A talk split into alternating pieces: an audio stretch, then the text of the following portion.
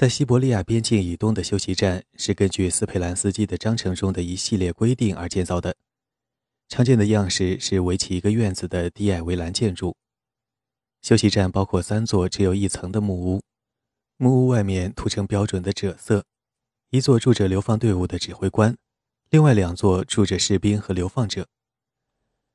流放者的房舍里有三四个大牢房，每个牢房里有一个俄式炉子和成排高高低低的木板，这些木板挨着墙壁分布，罪犯可以在上面坐着睡觉或放置自己的财物。中间站比这还要简单。一个有两间小屋的木围栏建筑，一间小屋住着军官和押送兵，另一间住着流放者。养护这些建筑的责任落在了当地人头上，而他们却并没有因为替国家的监狱建筑出力而获利。在大多数监狱建筑落成仅仅约十年之后，一名政府巡视员向圣彼得堡报告。托布尔斯克省的几乎所有监狱建筑都状态极差，它们既狭窄又设计欠佳。通过用石料搭建休息站来改善休息站建筑质量的指示，遭到了地方当局的轻视。直到1848年，甚至连托布尔斯克中央中转监狱都仍旧是木构建筑。在许多休息站和中间站，牢房的供暖效果和通风效果都很差。流放者会争抢长凳上的空间，冷酷且好斗的罪犯会在冬季占据靠近炉子的位置，在夏季占据窗边的位置。体弱多病者不得不睡在长凳下满是污垢的地板上。一位匿名的同时代人记录，供罪犯居住的小屋被划分成多个牢房，这些牢房一共可容纳三四十人，但是。当由一两百人甚至更多人组成的流放队伍要在那里休息半个白天加一个晚上时，这些罪犯会睡在长凳上面、长凳下面、门边的地板上、走廊上，有时甚至无论天气如何都睡在外面的院子里。休息站里常常有贪婪的昆虫出没，在牢房里长凳上方的墙壁上，通常都有一道染上了斑斑蚊子血的墙皮。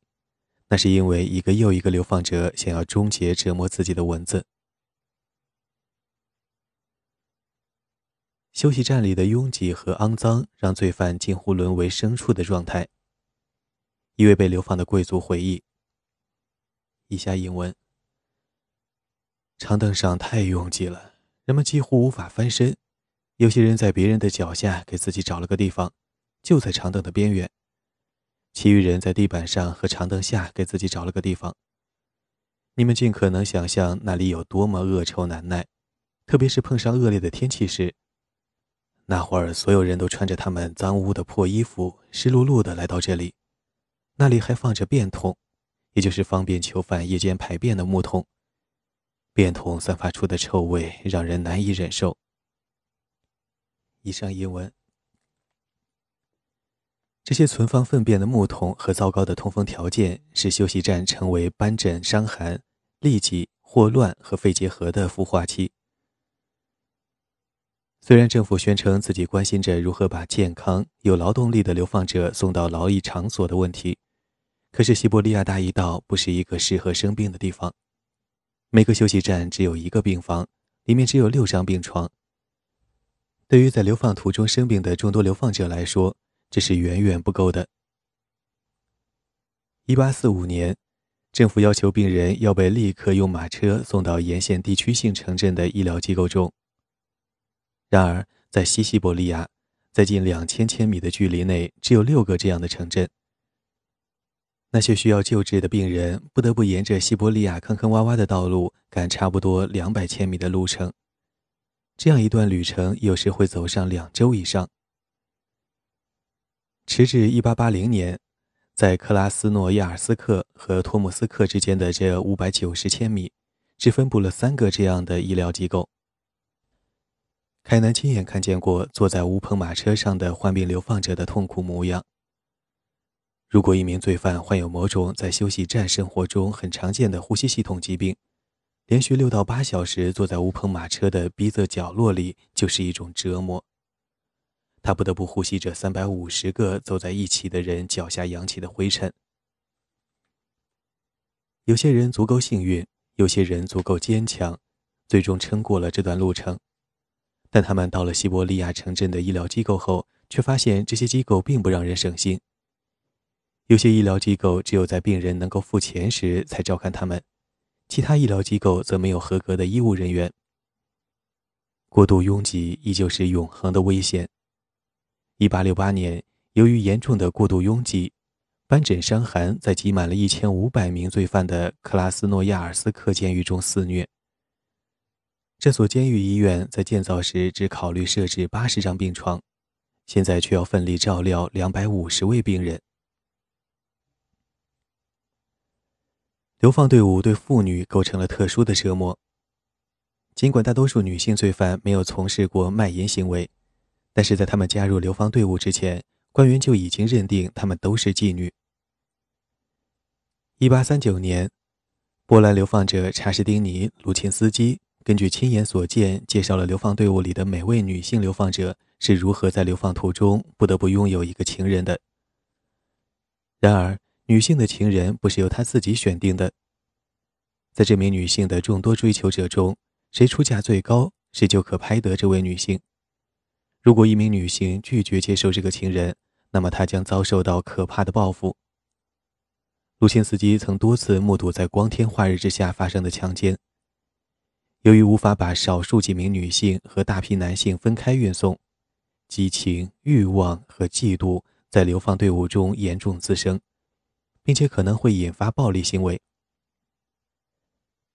在一个由约三百名男性和少数女性罪犯组成的流放队伍中，一名流放者回忆起了各种风流韵事是如何发展的。一个年轻漂亮的女人是如何在休息站被开膛破肚的。亚历山大二世在位时，审查制度较为宽松。俄国作家开始描绘在西伯利亚流放途中的女性的命运。尼古拉列斯科夫的《穆钦斯克县的麦克白夫人》（1865 年）描绘了流放队伍中的女性的悲惨境况。为了从男性那里获得保护和物质援助，她们竞相以身相许。当局长期以来因为这种贩卖妇女身体的做法而困扰。但他们一般把这些出卖自己的女人看作自甘堕落的，而非陷于绝望的。比起保护妇女，他们更关心如何解决性病对流放途中的流放者造成的威胁。一八二六年，当局指示妇女和儿童的队伍应该和男子的队伍分开走，比他们晚两天出发。但男女犯人继续一同被押送，因为实地的官员既没有资源，也没有动因来把他们分开。此外，押送兵自己常常是比那些罪犯还要过分的性侵者，他们轻而易举地侵犯女性罪犯的名誉和尊严。很多押送兵把罪犯的性服务当作自己工作的额外津贴之一，并利用这些额外津贴来买卖女性的身体。当圣彼得堡质问流放行政机构中的严峻事态时，官员们通常会指出秘书资源短缺的问题。一八二三年，关于流放者的法令颁布后，案件数量增加，而现有秘书资源无法应对这么多的案件。在这一点上，官员们确实可以申诉。托布尔斯克流放事务部的工作人员要为差不多每个进入西伯利亚的流放者的装备、审核、分配负责，而在一八五六年，这些工作人员总共只有七人，其中包括一名负责人、两名顾问、两名簿记员。和两名秘书。到一八七三年，这个数字跃升为九人。如果说长期的资金不足和流放者人数的激增都是斯佩兰斯基的流放者运送计划遭受挫折，那么西伯利亚当局的渎职行为也起到了决定性作用。被委派到西伯利亚的小城镇、休息站和偏远的刑罚定居点。肯定不是帝国最令人满意的工作。流放行政机构的各级官员都热衷于用贪污来抵消日常生活中的单调和艰辛。斯佩兰斯基曾把托布尔斯克流放事务部设想成流放制度中能力卓著的行政总部。事实上，它是腐败的深渊。一个又一个报告突出强调了贪污案件、流放者财产被盗案件和在放逐场所的非法交易。十九世纪三十年代的一项广泛调查揭示出，流放事务部官员曾向超过两千名本应去往东西伯利亚的流放者售卖留在托布尔斯克省的许可，甚至允许某些人返回自己原先的省份。他们还擅自给那些能够用钱换取宽赦的人减刑。腐败现象难以铲除。部分原因在于，甚至某些最高级的官员也深陷贪污受贿案件。从1822到1852年，托布尔斯克的十一个省长当中，有五个因腐败被解职。1847年，东西伯利亚总督维尔格尔姆·鲁珀特在一次调查中被发现犯有多种罪行，包括征用苦役犯为他建造私人住宅，因而被迫辞职。与这种大规模的贪赃枉法相比，那些小官员为了换几个卢布而做出的不端行为，不过是小巫见大巫。但就算是微末的贿赂和盗窃行为，也会破坏流放运送工作的时效。由于托博尔斯克流放事务部用于采买取暖衣物的资金被贪污了，流放者只能无助地面对西伯利亚冬季的严酷。一名官员在1864年报告。流放者从托布尔斯克出发时带着质量非常差的衣物。如果他们没有自己的衣服，那么便很难走完这趟行程。有些人抵达托莫斯克时带有严重冻伤，冻掉了手指和脚趾。流放者在启程时装备简陋，他们只能指望着流放指挥部的仁慈。从英国驶往澳大利亚西南威尔士的英国罪犯运输船的船长，正是六个月以后把船上的罪犯交付殖民当局的船长。船上还配有对英国国王负责的外科医生，因而船长可就船上犯人的身体状况被追究责任。公然虐待罪犯的行为会被发现并受到惩罚，即使不是被法律惩罚，至少也是拿不到酬劳。运送船只是密封的装置。四周是广阔的大海，推脱官员问责就像逃逸一样困难。与之相比，为了走完圣彼得堡和涅尔琴斯克之间的七千千米，罪犯会经过多达一百个运送指挥部，每个指挥部都配备有士兵和军官。如果这些官兵愿意，他们可以几乎免责地无视、劫掠和虐待罪犯，然后让罪犯前往下一个运送指挥部。之后，这些士兵和军官会把自己热切的注意力转向下一批交由他们监管的不幸罪犯。当然，并不是所有士兵和军官都是腐败和贪婪的，但许多人确实是这样。因为国家发放的口粮太少，罪犯有时不得不卖掉自己的衣服来为自己补贴些口粮。当流放队伍从途中的某个休息站出发时，押送军官会给罪犯留出一天的津贴。或者有时会直接给他们发放一些钱，这些钱差不多总是不够从队伍经过的村庄购买食物。押送兵和他们的家人会在休息站和中间站经营垄断生意，向罪犯高价出售面包和日用品。一些押送军官除了贪污腐败，还实行公然的虐待。一位匿名罪犯于1857年在日记中记下了他所在的队伍。在一个运送指挥部受到的待遇。以下英文：当你们到达休息站时，即使温度极低，他们也要彻底搜查每个人，让每个人身上仅余衬衫。在一个村子里时，天气非常冷，如果不戴手套，一个人根本无法站立三分钟。我们一到达休息站，押送指挥官就让我们接受这种搜身。他比从笼中放出来的野兽更野蛮，比起对待人类，他对他的马和狗更友好。让人吃腐烂的食物对他来说有利可图，因而遵照这个规则，他给我们分发的食物质量糟糕，我们当中很多人因此病倒了。以上英文。押送兵的唯利是图常常有致命的危害，在离开比尔姆后。这名匿名流放者于1858年2月10日在日记中写道：“我们当中的两个人今天去世了，一个老人和一个婴儿，他们都是在马车上冻死的。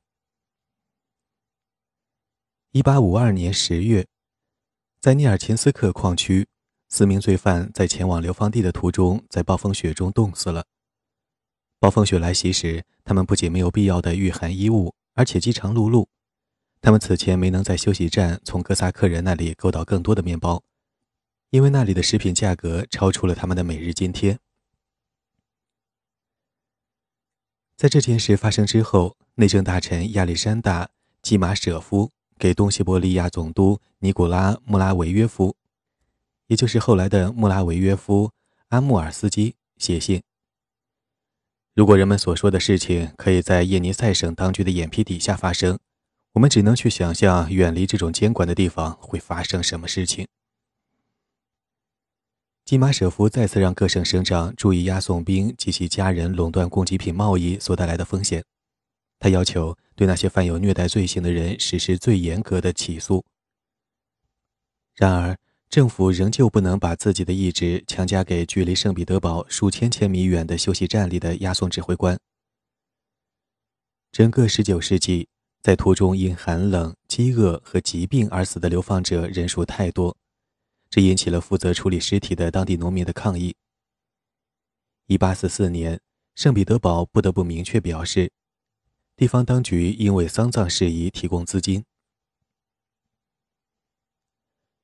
为了应对这种残酷的环境，罪犯在流放途中组织起了罪犯协会。民族志学者谢尔盖·马克西莫夫有以下抒情性的描述：罪犯热爱自己的罪犯协会，没有这个协会，途经休息站的旅途和在监狱中的生活都是无法进行的。对罪犯家庭来说，这个协会是生活与喜悦的来源。是他们的慰藉和安宁的来源。真正的喜悦和安宁或许超出了这个协会的职责范围，但该协会确实为罪犯提供了一种集体组织和保护的基本形式。在每个流放队伍里，大约十个人中会选出一个代表，这些代表组成了这样一个非官方但强大的组织，它类似于农村中的公社组织。在前往流放地的途中，罪犯协会影响着罪犯生活的各个方面。它的主要功能是团结起来对抗当局的侵害。罪犯协会由选举产生的长官、会长领导。协会的运作有一套传统支配着。这套传统支持商业活动，讲究财政集中，注重纪律与惩罚严明。从俄国欧洲部分出发时。流放队伍会为前往图布尔斯克的旅程选出一名协会会长。罪犯们往往会选择一个因为过往的流放经历而熟悉西伯利亚的人，一般是一个曾经出逃却再次被抓获的流浪者，而且他拥有有用的技能和谋生手段。一旦当局确认了他的当选，如果没有得到整个罪犯协会同意，任何押送军官和休息站警卫都不能让他解职。一到达托布尔斯克，罪犯协会就会解散，然后在托布尔斯克流放事务部组织起来的新流放队伍里，罪犯协会会重新组织起来。虽然罪犯协会不是一个正式组织，但流放行政机构确实承认它的存在，并在一定程度上承认它的必要性。当局不仅对他的许多非法行为视而不见，而且还依靠其信誉来管理流放队伍。反过来，罪犯珍视押送指挥官给予的信任，于是他们服从指示，坚守承诺，以便简化指挥官的职责。有一次，流放者甚至帮助押送兵扑灭了某个休息站中的大火，没有一个人趁机逃跑。行程开始时，罪犯协会会筹备一笔共有资金，这笔资金由会长控制，每个罪犯都必须为资金出钱。这笔公共储金主要用于行贿，以便从押送兵和休息站指挥官那里买入各种特许权。利用这种集体谈判的形式，罪犯们可以获准在沿途的村庄祈求救济品。为了引出西伯利亚农民和商人知名的慷慨，罪犯们会吟唱出自己的痛苦：“可怜可怜我们吧，我们的父亲们；可怜可怜我们吧，我们的母亲们。”为了耶稣之爱，可怜可怜我们这些悲惨的罪犯吧。我们是囚徒，我们被关在砖石监狱里，我们被关在铁栏之内，我们被关在橡木门之内，我们被关在沉重的挂锁之后。我们已经向我们的父亲和母亲告别，向我们的亲人告别，向我们的人民告别。罪犯协会也会和押送军官达成协议，军官会违反斯佩兰斯基的运送流放者的章程，在城镇和村庄外面把罪犯脚上令人厌恶的脚镣拿掉，以换取所有罪犯都不会逃跑的承诺。罪犯协会会为其成员的行为担保。如果任何一名罪犯打破这个协议，那么他不仅会被押送兵穷追不舍，还会被流放队伍里的其他流放者穷追不舍。有一次，三名流放者在秋明市附近逃离了一支由三百多人组成的流放队伍，而这支队伍的罪犯协会此前刚和押送军官协商好，让队伍多休息一天。罪犯协会因为这几个人违反了他们的集体协议而暴怒。并且担心他们刚刚取得的让步会被收回，于是他们派出一批流放者去追击逃犯。到早上，他们追上了这些逃犯，把他们带回押送指挥官那里。指挥官下令用滑树条鞭打每个逃犯一百下。罪犯协会认为这样的宽大处理还不够满意，于是他们又让人大力鞭打每个逃犯五百下。罪犯协会的残忍令押送军官也感到震惊。罪犯协会的另一个主要职责是督促执行协会成员之间订立的契约，从完全属于财务方面的契约到非常个人的契约都有。罪犯协会依靠暴力威胁监督罪犯之间频繁的商品和服务交易，并确实使这些交易成为可能。从修补靴子到购买伏特加，罪犯协会都保证延期付款的承诺会被兑现。有些人只有自己的名字和姓名可以用来交易。每个被判处流放或者服苦役的罪犯都会分到一张卡片，上面写着这名罪犯的名字、地位、出身、罪行、惩罚和简短的外貌描述。这种卡片常常会出现抄写错误，诸如姓名拼写错误或者流放目的地被混淆。因为这些错误，有人会跋涉数千千米去到达错误的地方。纠正错误可能需要花费几个月的时间。尤谢夫·诺维茨基是一个难对付的流放者，他的名字从在1848年从托布尔斯克到伊尔库茨克的流放队伍的名单中消失了。随后，他以一个不同的名字出现在了另一支流放队伍中，这支队伍的目的地是西西伯利亚的伊西姆，这是个没有遥远的伊尔库茨克那么累人的目的地。这个错误被发现后，诺维茨基顿觉担忧。他供认自己与其他几名流放者在一个休息站里贿赂了抄写员，让他把他们的名字列入了前往伊西姆的流放者名单中。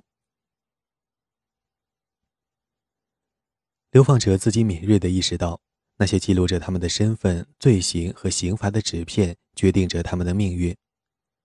流放队伍的警卫想要确保自己负责押送的流放者全员到达目的地，但他们更注意核对名字而不是面孔。押送指挥官不可能记住每一个人，而且从一个休息站指挥部向另一个指挥部交接工作时，他们只清点罪犯的总人数，并没有点名。这种记录保存方面的松散，为那些坚决果断且肆无忌惮的流放者提供了机会。待在流放队伍中的几个月甚至几年，提供的不仅是发展新友谊的机会，还有发展更阴险、更具剥削性的关系的机会。费奥多尔·托斯托耶夫斯基在《死无手记》中描述了罪犯交换姓名的做法。以下引文：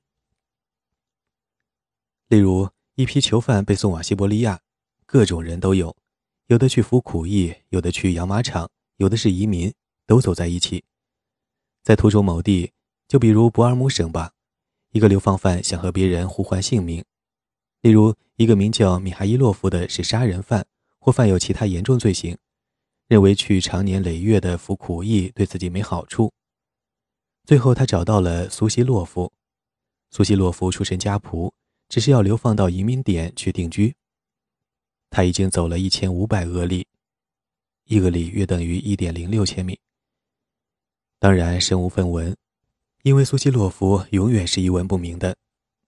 他虚弱至极，疲惫不堪，只靠公家的伙食活着，想偶尔吃一块甜点也办不到，穿的是囚服，为了可怜的几枚铜币替别人跑腿。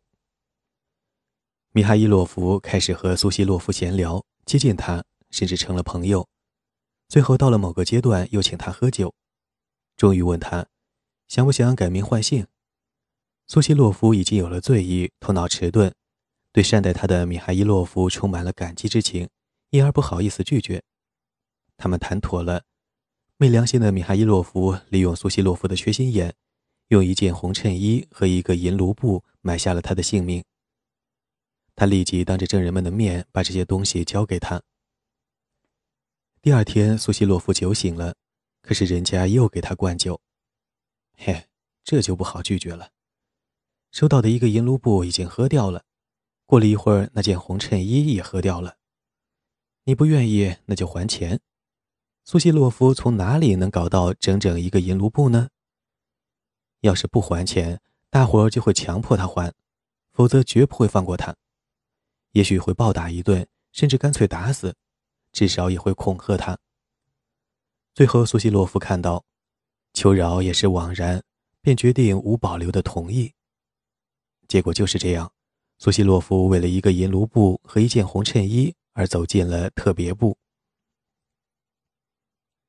以上引文。任何想要否认这种协议的人都会招致罪犯协会的愤怒。用凯南的话说。可能会被这个无情的西伯利亚法院判处死刑。这类叛徒的头上悬着一把无形的达摩克里斯之剑，或早或晚，在此处或在彼处，这把剑一定会落下。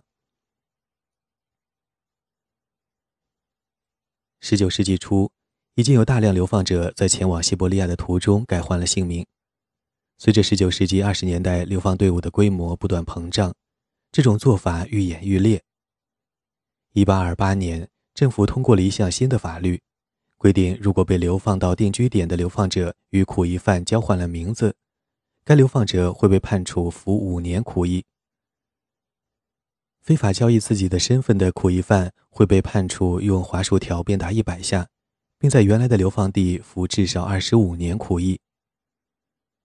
更多的严苛法律随后也颁布了。但是交易身份的现象仍然无法根除，很多人因为交换了名字而被送往了错误的目的地，服了错误的刑罚。审讯这些人的案子充斥着地方法院。在随后的几十年中，官员们继续抱怨，这种改换名字的做法太过普遍，因而他在破坏着流放制度的基础。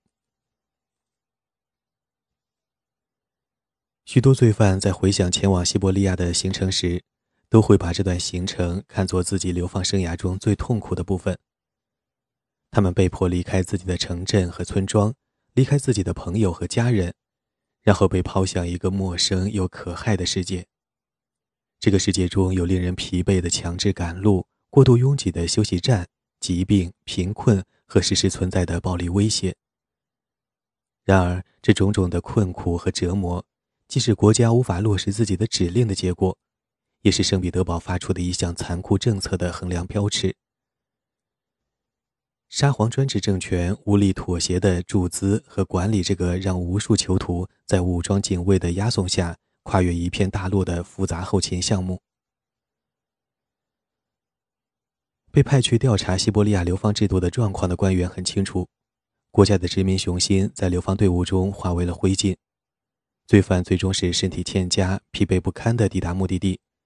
努力工作的愿望几乎消失殆尽，他们更愿意去乞讨、偷窃和谋杀。一名西伯利亚巡视员在1835年的报告中准确地提出，国家对流放者发配西伯利亚的行程管理不善，造成了弄巧成拙的效果，而且这种批评在接下来的几十年中一直都是间接敏锐的。以下引文：流放者的旅途漫长。途中不可避免的会遇到一些久经历练的罪犯，而且还会待在勉强才能挤入的监狱中。这趟旅途对他们余下的道德意识具有不良的影响。经过这番堕落培训后，一个刚刚踏上邪路的人，在抵达西伯利亚时，已经准备好犯下任何罪行。以上英文。对罪犯来说，经过界标，穿过西伯利亚边界，就是走进了一个黑暗的世界。在那个世界中，弱者会落入愤世嫉俗者、无情之人和堕落之人的手中。这个界标无声地见证着国家权力的脆弱，以及男女老幼在流放途中的劫难。以上是本书第二章，界标。